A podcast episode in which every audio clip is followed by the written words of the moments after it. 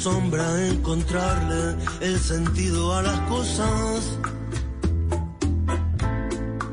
Con Andrés Calamaro y Julio Iglesias cantando a dúo Bohemio, los saludamos en el radar en Blue Radio y en bluradio.com.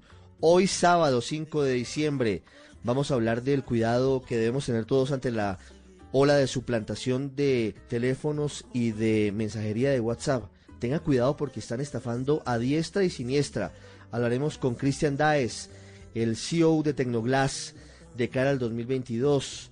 Hablaremos también de lo que está ocurriendo a pocas horas de las elecciones en Venezuela y cómo se celebrará la Noche de las Velitas en Colombia en tiempos de pandemia. Gracias por estar con nosotros hoy sábado en el radar.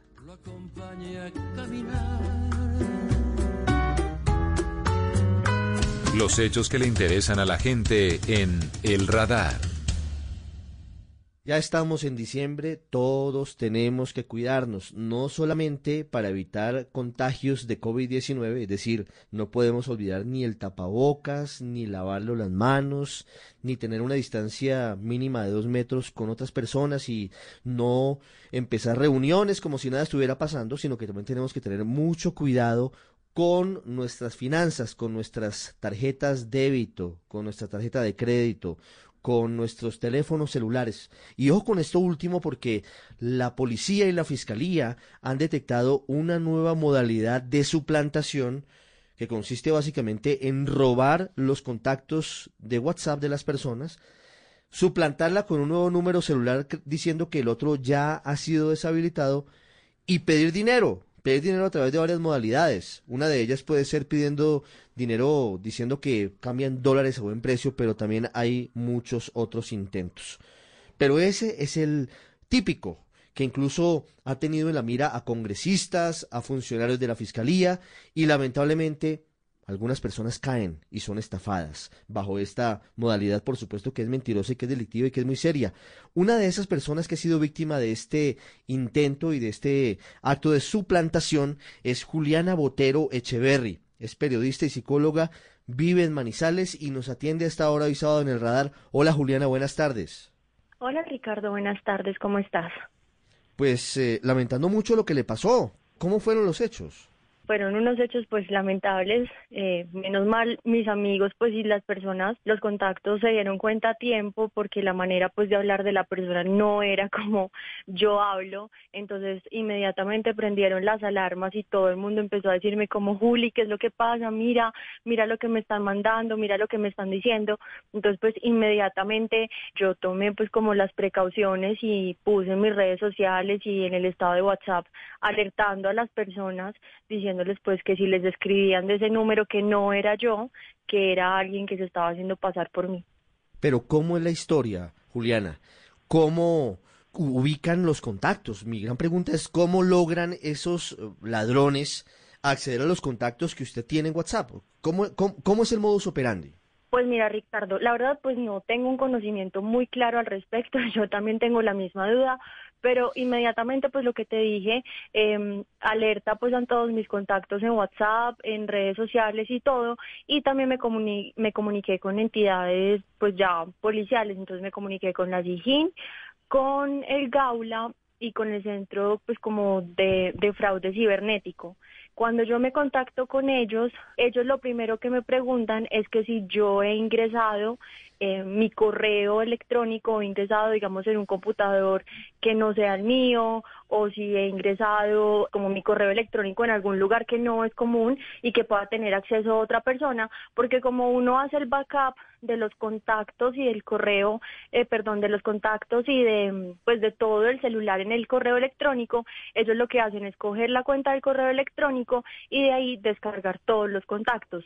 Claro, Juliana, eh, es cierto los contactos del teléfono y que luego se usan para el WhatsApp quedan asociados a un correo electrónico y muchas veces nadie se da cuenta de eso y, abrimos las cuentas del correo en un computador casi que comunitario y, no nos fijamos que posiblemente estamos dejándole allí la clave a los ladrones y a los suplantadores.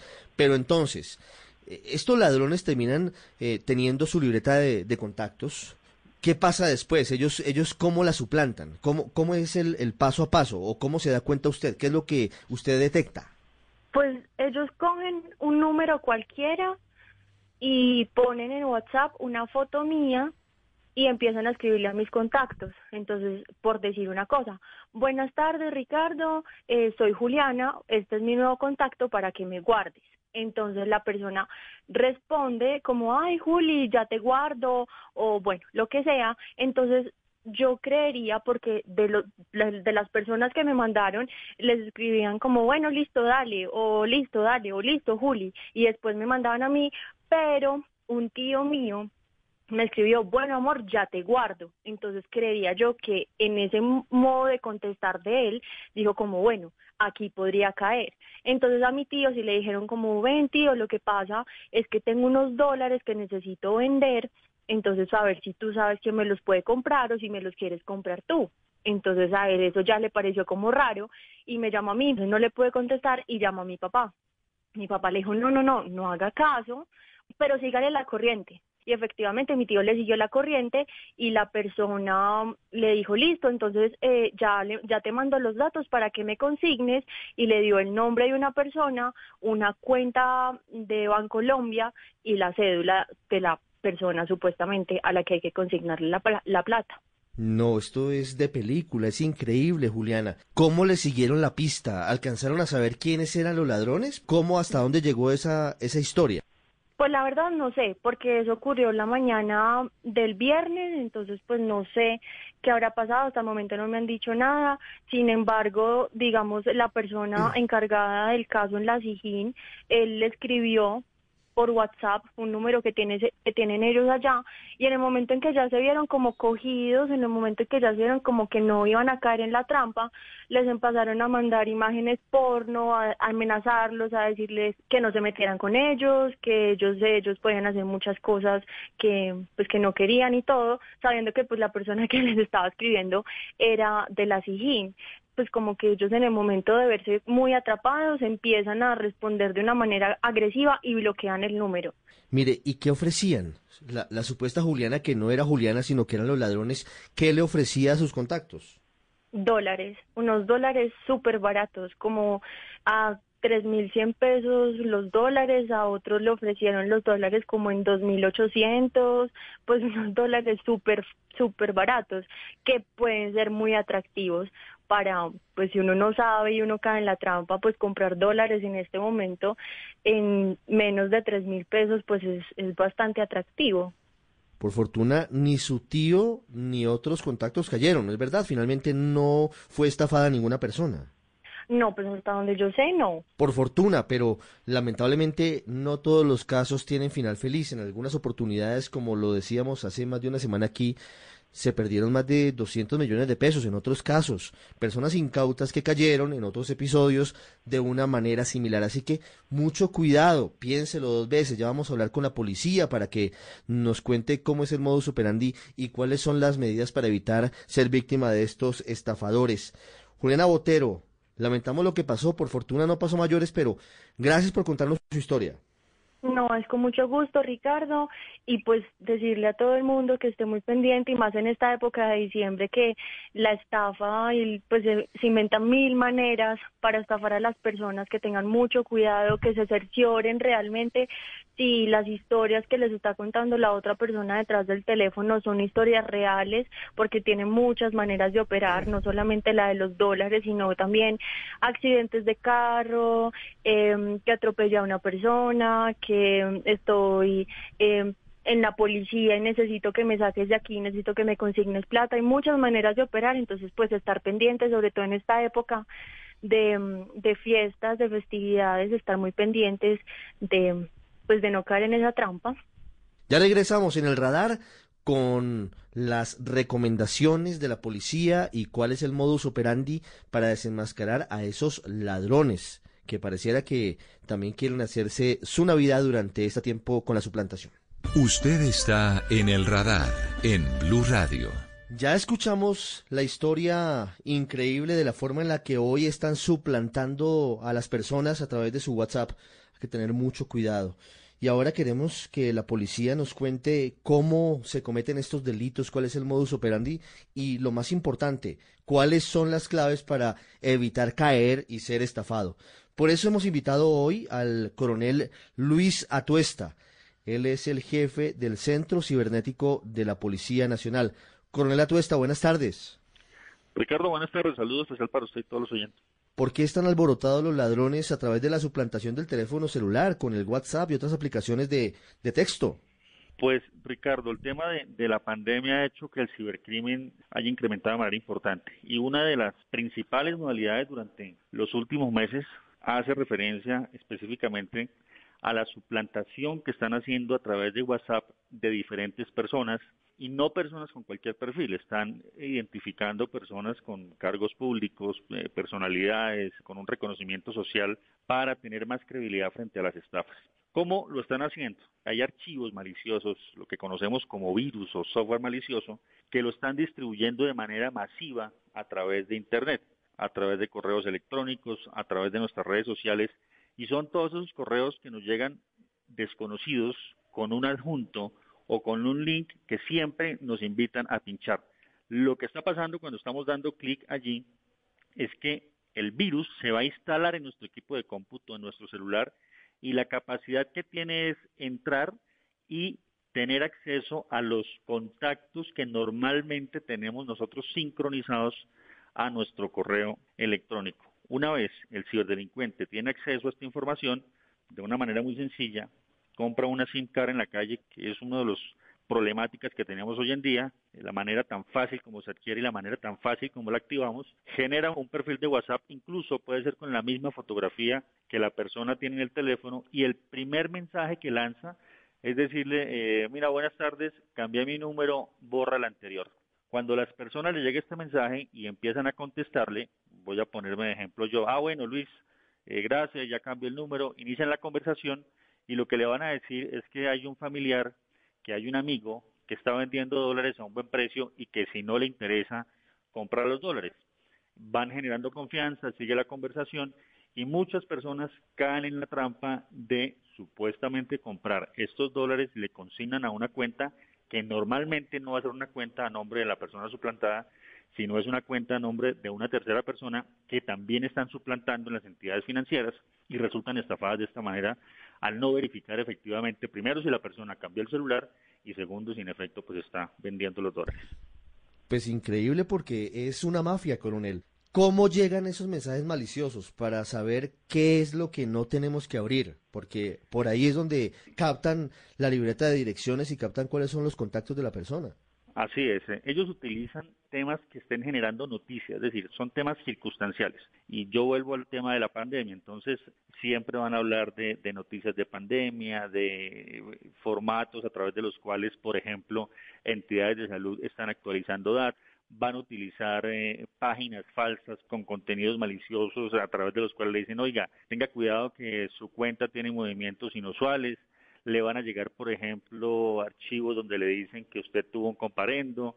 Es decir, siempre van a buscar que usted le llame la atención el contenido del mensaje, generar preocupación y de esa manera que usted simplemente dé clic. Cuando usted da clic, va a entrar, va a poder mirar tal vez un video, una fotografía, va a entrar un formulario, va a entrar una página, pero lo que está haciendo al descargar ese contenido es permitiendo que el ciberdelincuente tenga acceso a sus contactos sincronizados a través del correo electrónico. Es como está pasando. Ahora, quiero llamar la atención de una nueva modalidad.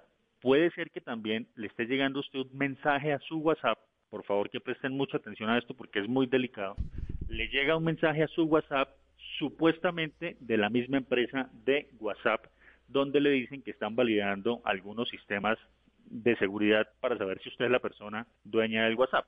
El mensaje llega en inglés, llega incluso con un escudito de, WhatsApp y lo que le van a decir en el mensaje es que le va a llegar un, un código de validación como mensaje de texto a su celular. ¿Qué es lo que está pasando en ese momento?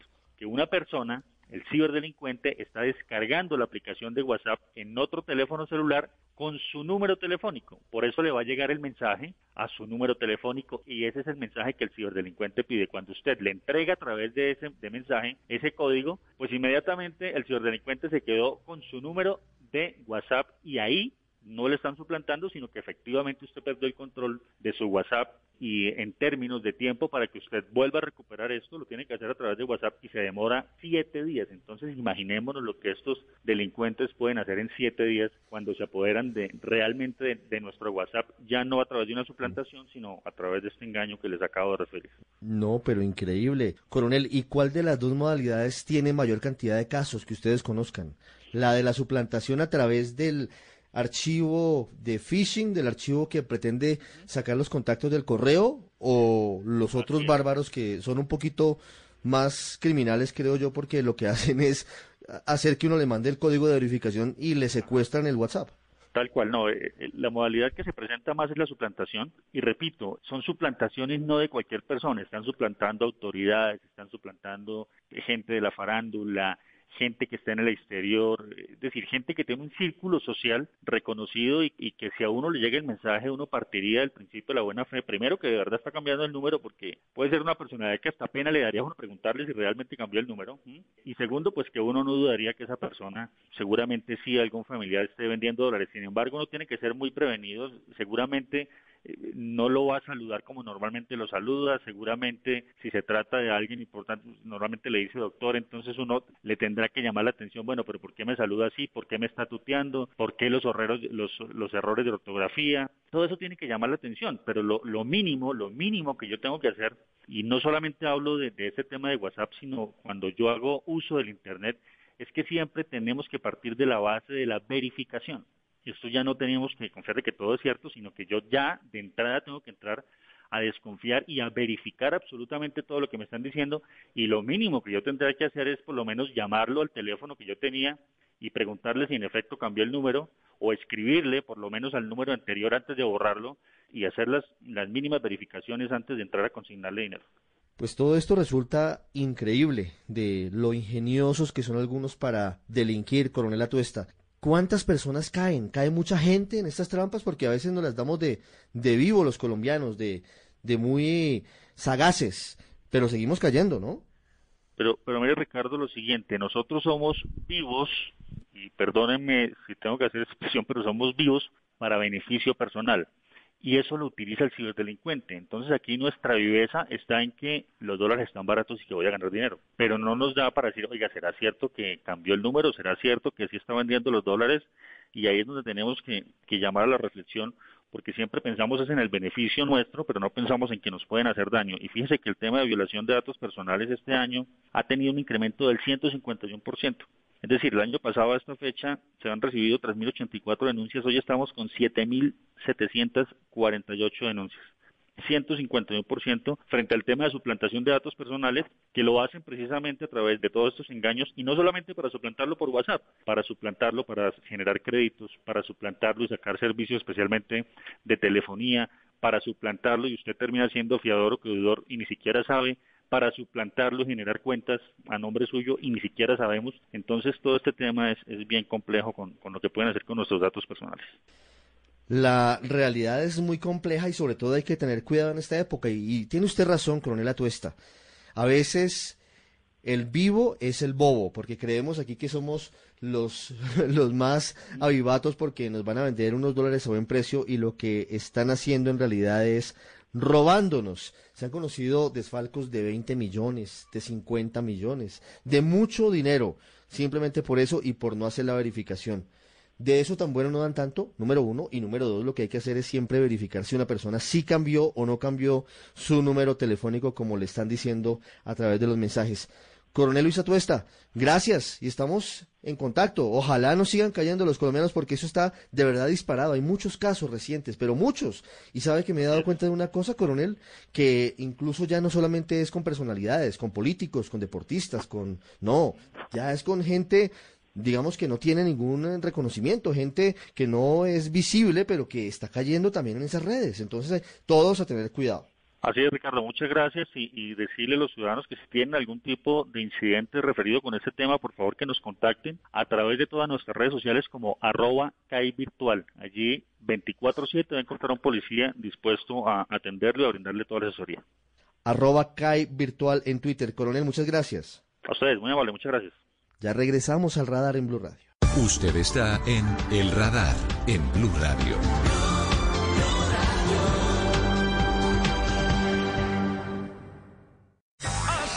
Felices llegan los bingos felices con más de 260 millones de pesos en premios. Jugar es muy fácil. Ingresa a ganabingo.co y elige tu tripleta millonaria. Obtén tu código y págalo en los puntos Efecti, Baloto o su red, entre otros. Bingos felices. Ríe, juega y gana en familia. Hoy en Sábados Felices. Opera Ganabingo Verano, transmite Caracol Televisión. Autoriza con juegos. Solo la más alta conciencia sobre nuestra vida cambiará la suerte de esta pandemia. Agradecemos a cada uno de nuestros clientes por ser esos aliados estratégicos que siempre han estado allí. Sientan la plena confianza que nuestra relación no se verá afectada por esta coyuntura. Nuestras plantas de harina de trigo, maíz y nuestra división de pasta, galletas, café y cereales continuarán operando como siempre. En todo momento estaremos dispuestos a garantizar un excelente servicio. En Organización Solarte, trabajamos pensando en usted. En el radar hablan los líderes de cara al 2022. Seguimos en el radar, estamos en Blue Radio, en blueradio.com, hoy sábado, hoy sábado que ya está entrando el mes de diciembre, hoy sábado 5 de diciembre, y estamos continuando con la serie Los líderes en Colombia de cara al 2022, que no se trata de simplemente hablar de política, se trata de pensar el país, de qué necesita Colombia para el futuro inmediato, cuáles son esos caminos que se deben comenzar a trazar desde la economía, desde el empleo, desde el arte, desde la educación. Por supuesto que los dirigentes políticos son quienes al final terminan ejecutando muchas de estas cosas, pero todos tenemos la responsabilidad de pensar en un mejor país. Y por eso hoy hemos invitado desde Barranquilla la Bella a Cristian Daes. Estamos también en Facebook, en Blue Radio Colombia. Cristian Daes es el CEO de Tecnoglass. Tecnoglass es una de las empresas más exitosas de Colombia, pero además es uno de los hombres que se ha convertido en los últimos días y semanas en referente en redes sociales, porque ha dejado de lado, siempre ha sido una persona muy cercana, pero ha dejado de lado esa imagen que se tiene a veces de los empresarios distantes, solamente sentados frente al computador y ha mostrado una empatía impresionante en tiempos de pandemia, ayudando a los menos favorecidos y también uniendo dos necesidades para la situación de los cultivadores de papa en el altiplano cundiboyacense y la necesidad de comida que tienen miles de personas en nuestra costa caribe. Cristian, bienvenido al radar en Blue Radio. Muchas gracias Ricardo y saludos a todos los oyentes que, soy, que son muchísimos yo soy uno de ellos y feliz de estar acá acompañándolos. Cristian, esa imagen que algunos tienen de los empresarios se desmonta con ejemplos como el suyo. ¿Cómo se asume esa responsabilidad social desde una empresa que es exitosa, Cristian? Bueno, Ricardo, es que la verdad yo siempre digo que no, no es bueno cuando una persona tiene y todo el mundo a tu alrededor está pasando trabajo la prosperidad es buena cuando va acompañada de la masa de gente a su alrededor. En ese orden de ideas, Colombia es un país que por las muchas diferencias de ideas que tenemos desde hace muchos años, desde empezamos con liberales y conservadores y ahora estamos en, guerra de, de, quién tiene la razón, quién tiene el poder, quién es el que manda y se nos ha olvidado lo más importante que es tener país. Y para tener país hay que colaborar, hay que ayudar, hay que crear empresas, hay que ser bondadosos, caritativos, hay que generar empleo, hay que volver a Colombia un país que está en una posición geográfica perfecta, volverlo exportador, poderle vender a un mercado como el de Estados Unidos de cuánta cosa le podamos hacer. ¿Cómo los ha tocado la pandemia? ¿Cómo lograron pasar la pandemia? No, Ricardo, la pandemia ha sido desastrosa en todo punto de vista. Siempre se siente el impacto de tener que vivir con el tapabocas puesto, el impacto de tener gente muy cercana enferma, el impacto de tener los empleados enfermos, el impacto de las vidas que se perdieron. Pero al mal tiempo hay que ponerle buena cara y hay que tratar de salir adelante de esto juntos, tratar de generar empleo. El sector privado tiene mucho trabajo por hacer. ¿Cómo proyectan el futuro? ¿Cómo proyecta usted lo que viene para Colombia en momentos a veces tan difíciles, en unas pequeñas peleas políticas, en un momento en el que el desempleo sigue siendo alto en el país, en donde las mujeres y los jóvenes tienen más dificultades para emplearse? Nosotros siempre somos optimistas y a nosotros sí nos preocupa cómo el resto de empresarios y sí nos preocupa cómo la política está jugando un papel tan fundamental en el país y mucha gente no cae en cuenta. ¿Y por qué nos preocupa eso? Porque hay un pesimismo generalizado, hay una como como un aguante, no hagan nada, no inviertan, que que pronto esto no es viable y el país es completamente viable porque la materia prima más importante que tiene un país es la calidad de personas que viven en él. Y nosotros los colombianos tenemos la mejor materia prima del mundo, pero los líderes tenemos que ponernos la camiseta, tenemos que ponernos la 10 y salir a incentivar que el país haga, que el país progrese, que el país avance, a decirle a los políticos, ¿por qué no dejan la pelea tonta y se dedican a tratar de construir juntos? Colombia es uno solo y tenemos entre todos que echarlo hacia adelante y generando progreso para la gente alrededor nuestro. Ese punto es importante. Allí también hay un asunto pendiente en Colombia, mejorar la, la calidad del salario, mejorar las condiciones de los trabajadores. Cada vez que van a discutir el salario mínimo empiezan que si le suben el cuatro y medio, el 4.23. Óyeme, no se dan cuenta que a veces uno se gasta en un almuerzo en un restaurante cuatro personas lo que se gana una persona en un mes de trabajo. Eso no está bien. Nosotros tenemos que ir subiendo el mínimo a un punto donde la gente del mínimo pueda vivir en condiciones normales. Empecemos porque los buses le valen 250 mil pesos al mes, los almuerzos le valen en el trabajo 200 mil pesos al mes.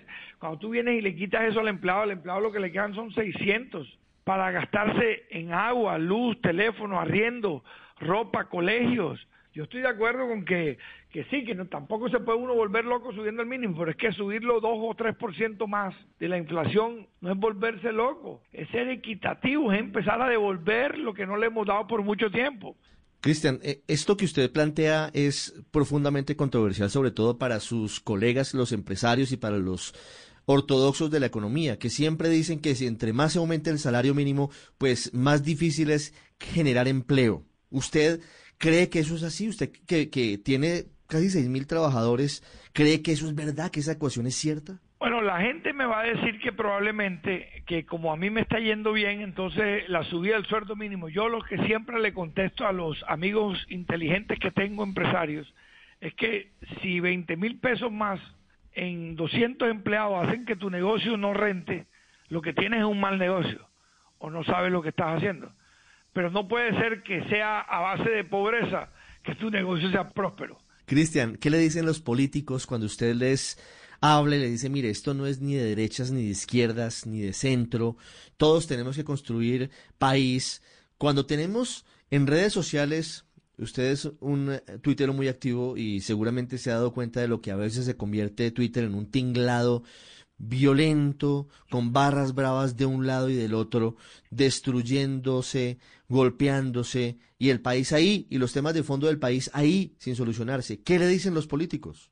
Precisamente ayer tuve una pequeña reunión con alguien que se considera de izquierda. Y yo le dije, mira, es que a veces la izquierda, sus propios enemigos son la izquierda porque empiezan a hablar un lenguaje que no es el adecuado, es que igual, es que buscar la igualdad, y yo quiero buscar la igualdad. A mí me encanta pagarle mejor a la gente, pero eso no significa que yo voy a quitarle la empresa a una persona o le voy a quitar la finca a un finquero, no, no, no.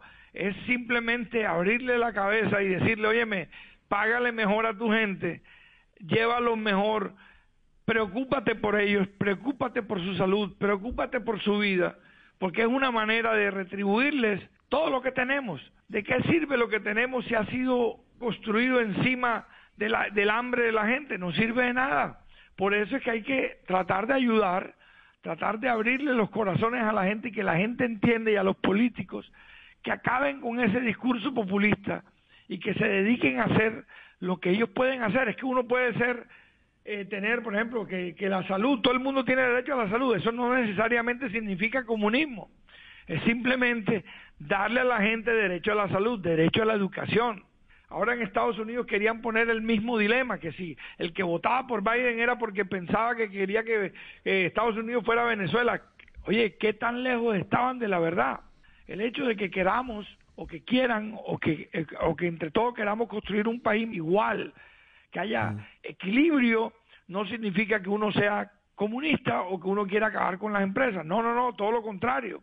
Si montamos industrias con valor agregado, podemos pagar mejores sueldos.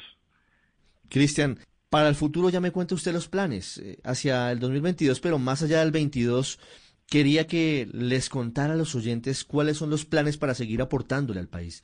Eh, ¿Plantea usted la, la posibilidad de, cre- de generar una planta para la construcción y el ensamble de paneles solares para meterse de lleno en las energías limpias? ¿Hacia dónde más va Tecnoglass? Como decía que es una empresa de tecnología. Los paneles solares y la energía solar son el futuro. Es a veces complejo, pero Colombia, ubicado en el trópico, tiene mayor probabilidad de que sea una alternativa exitosa de energía frente a otros países. Tenemos de las mejores radiaciones del mundo. Mm, mm. Entonces los paneles solares aquí producen más energía que en cualquier lugar. Es más, los paneles, yo tengo 8 megavatios instalados en Tecnolas y me funcionan perfecto. Pero al país le hace falta seguirle apostando y nosotros le vamos a seguir apostando. Mira, yo no voy a parar, como te digo, eh, yo creo en el futuro, creo en Colombia, creo que hay mucho por hacer, creo que lo vamos a lograr, creo que lo vamos a hacer, creo que la gente está cayendo, está tomando conciencia de la situación que estamos viviendo y nosotros vamos a seguir invirtiendo. Yo no me voy a llevar la plata a guardarla en un banco, la voy a seguir invirtiendo. Y si al final del ejercicio no tengo nada, pues tuve y di bienestar a muchísima gente por, durante muchísimos años porque la vida no se puede convertir en una acumulación y como dijo el Papa Francisco, yo nunca he visto un carro de valores detrás de un féretro para enterrar a la persona con todo lo que hizo durante su vida.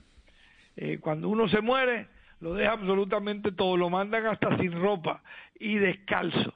Entonces, ¿de qué valen los zapatos costosos? ¿De qué valen las camisas costosas? ¿De qué vale toda esa parafernalia? Si al final nos vamos sin nada y todo lo que dejas que es monetario, de pronto la duración es muy corta porque queda en manos equivocadas. En cambio, si tú siembras prosperidad, siembras progreso, siembras las cosas adecuadas, creas empresas, eh, eh, haces monumentos, haces ciudad, tratas de ayudar a la gente, creas becas, repartes becas, todo eso sí puedes contar allá en el cielo que te van a dar unos créditos que son los que espero yo recibir algún día si llego allá para no para no para asegurarme la entrada al cielo sino para que mi estadía en el infierno sea menos dolorosa. Porque todos somos pecadores todos cometemos errores y todos la vivimos embarrando. Entonces yo hago mucho bien, tal vez no para que me permitan ese privilegio de entrar al cielo, sino para que me pongan a vivir en el mejor sitio del infierno. Cristian Daes con nosotros hoy en el radar, los líderes hacia el 2022 con una visión de optimismo, con una visión de, de perspectiva social, de hacer que los colombianos vivamos mejor. A veces no creemos que seamos capaces y ese es uno de los grandes problemas que tenemos. Es un problema de actitud, a veces justificado porque los colombianos hemos pasado por tantas dificultades que a veces no creemos que somos capaces y tenemos muchas virtudes. Cristian, ha sido un gusto. Gracias por haber estado con nosotros. Ricardo, ya, ya se nos pasó la media hora. Se- ya se nos pasó volando el tiempo. Usted, pero usted, o sea, usted no, no, no, no, no me haga eso. Bueno, muchas gracias, Ricardo, y muchas gracias a los oyentes y perdonen todas las, la- las cosas que pude haber dicho que de pronto a ciertas personas les encantan y a otras les molestan. Muchas gracias. Sí, sin duda generará ruido. Cristian, gracias. Ya regresamos al radar en Blue Radio. Blue Radio en las calles de Caracas. Vamos a Caracas. Mañana se adelantarán las elecciones para renovar el Congreso, el Parlamento, que en Venezuela se llama la Asamblea Nacional.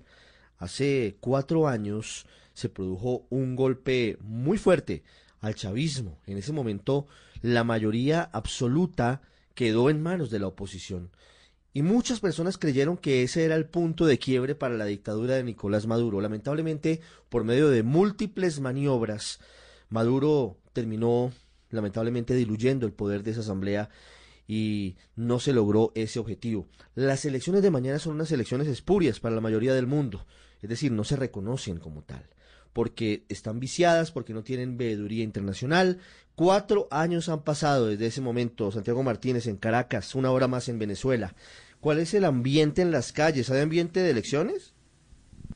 Buenas tardes, Ricardo. No, para nada, en absoluto. Hemos recorrido Caracas esta última semana y lo que hay es ambiente de compras de comida, ambiente de ver algunas tiendas de regalo y otro tipo de ambiente, quizás hasta prenavideño en algunos casos, pero un ambiente electoral, a horas de un proceso electoral que como tú decías, hace cuatro o cinco años lo ganó la oposición y ahora nuevamente hay este tipo de elección parlamentaria, pues no, no lo hay en ningún momento y hay mucha apatía realmente en las calles de Caracas. Basta con, no, no hay que irse al este, a la, la parte opositora, por así llamarla, basta con estar en el centro de la ciudad, estar en, la, en el oeste de la ciudad y las personas están pendientes de cualquier otra cosa menos del proceso electoral.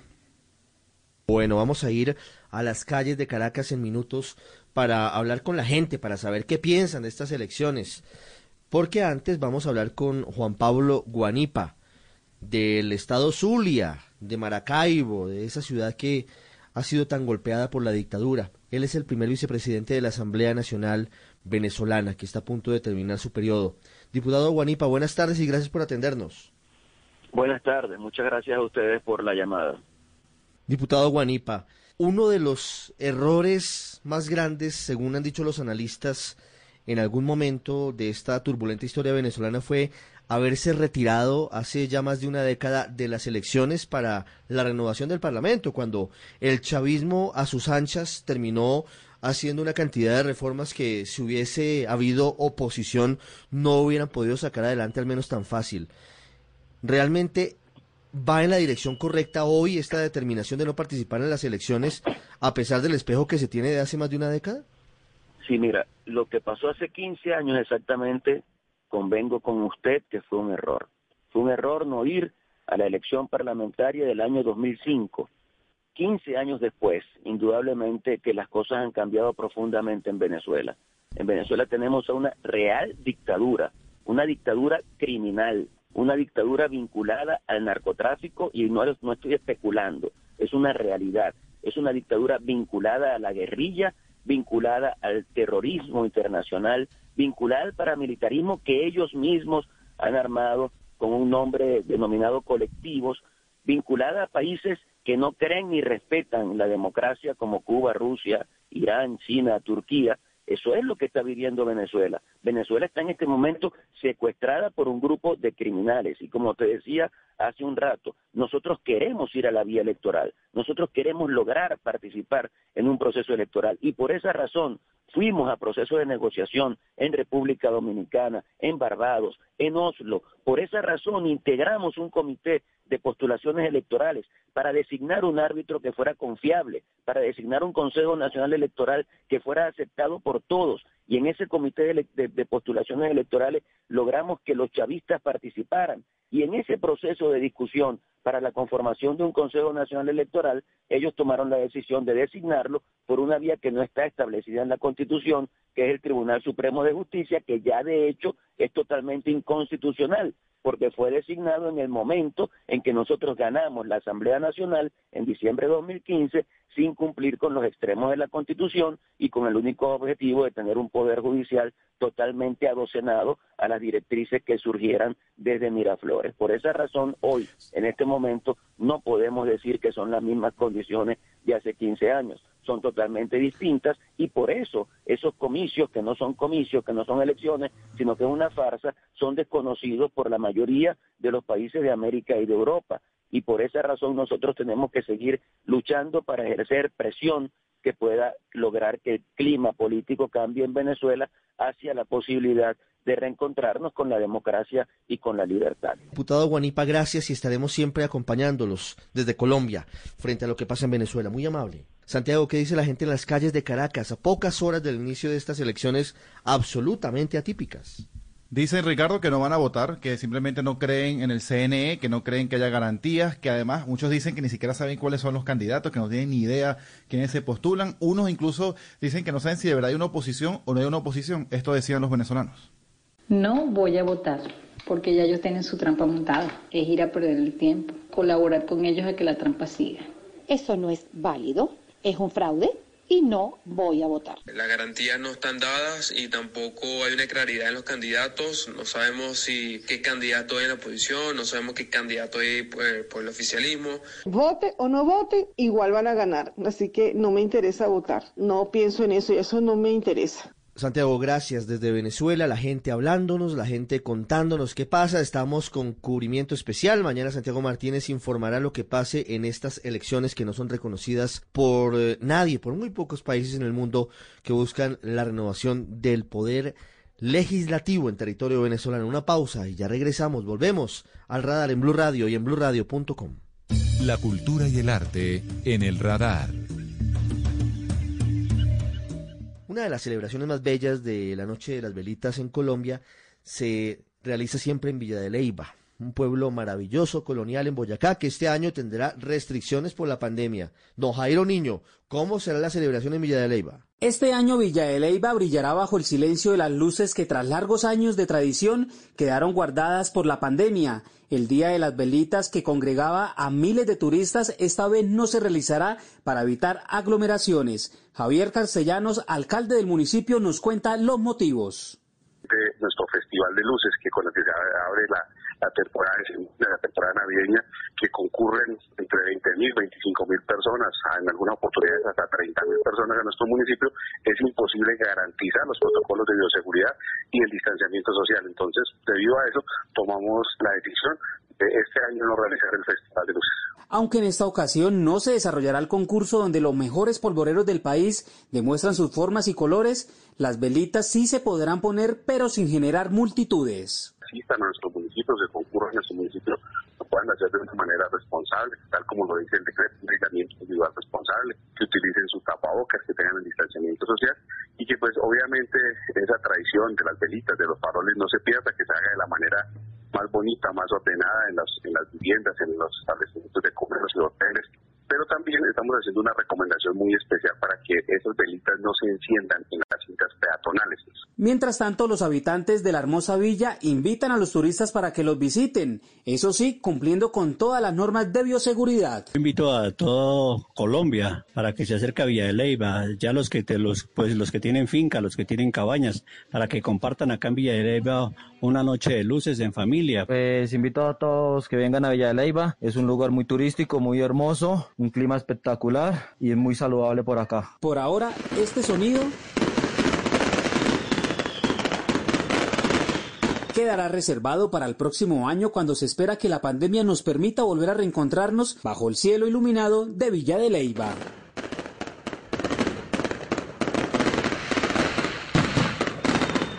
Usted está en el radar en Blue Radio.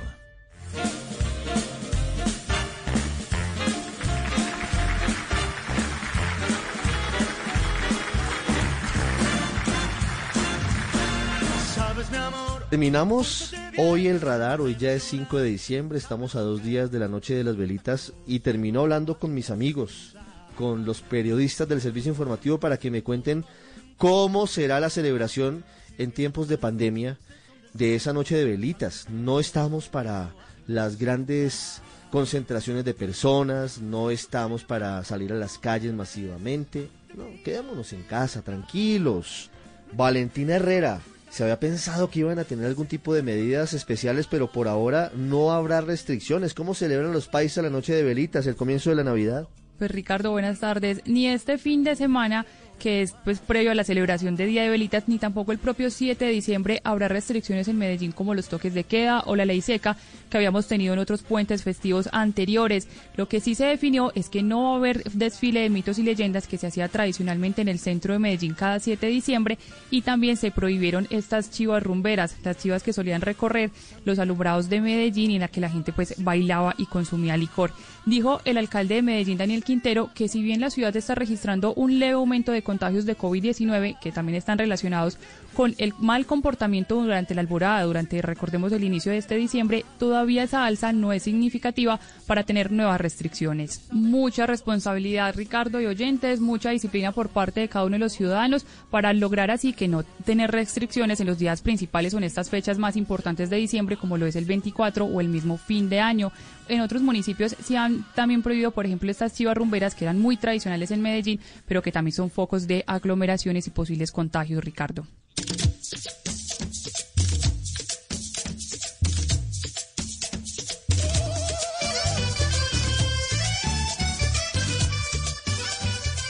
Y con esta música usted no tiene otra alternativa distinta a irse al Caribe colombiano, una zona maravillosa, mágica para celebrar las cuatro fiestas. Comienza esa seguidilla, don Juan Alejandro Tapia en Barranquilla, a ritmo de Diomedes Díaz. ¿Cómo se va a celebrar la noche de velitas en Barranquilla, en el Atlántico? Ricardo, buenas tardes. No como en otros años, pero ya se ve en la venta de faroles en las esquinas para la noche de velitas, que como usted lo dice, es la primera de las llamadas cuatro fiestas que se hicieron inmortales en una composición musical del maestro Adolfo Echeverría, llamada precisamente así, las cuatro fiestas, y que comprende velitas, Navidad, Año Nuevo y Carnaval para la noche del 7 y el martes 8, la alcaldía les ha pedido a los barranquilleros, Ricardo, que en la medida de lo posible no se hagan reuniones familiares numerosas, pero en caso tal de que se realicen, que éstas no superen las 10 personas y en espacios ventilados. Las autoridades estarán atentas a este tema. No hay toque de queda ni ley seca pero la noche de velitas será una especie de prueba de fuego sobre el comportamiento de la ciudadanía y a partir de los resultados podrían endurecerse las medidas en lo que resta de diciembre. Las autoridades también tienen un completo dispositivo para prevenir la venta de pólvora, ya que en la misma temporada en 2019 hubo 30 personas lesionadas con estos artefactos acá en el Atlántico, siete de ellas menores de edad, Ricardo. Pues muy bien, esta vez toca con calma, con mesura, porque hay que mantener la distancia, no hay que tomar hasta perder el control porque ahí perdemos el control de la pandemia. Juan, gracias. Y voy a Cali ahora, don Fabrit Cruz, ¿cómo será la celebración de velitas?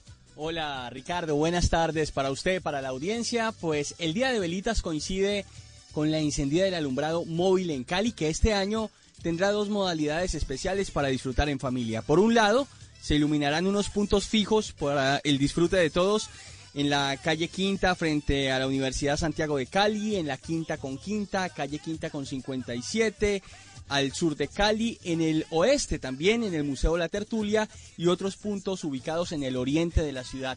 La otra modalidad no menos importante es el alumbrado móvil y para eso van a vestir cuatro grandes tractomulas con luces, sonido y mensajes alusivos al autocuidado que estarán acompañados con otros 40 vehículos más pequeños recorriendo barrios y comunas. Habrán además operativos de la policía, especialmente en el centro de la ciudad, para evitar aglomeraciones. Se pide finalmente, Ricardo, disfrutar con responsabilidad y distanciamiento.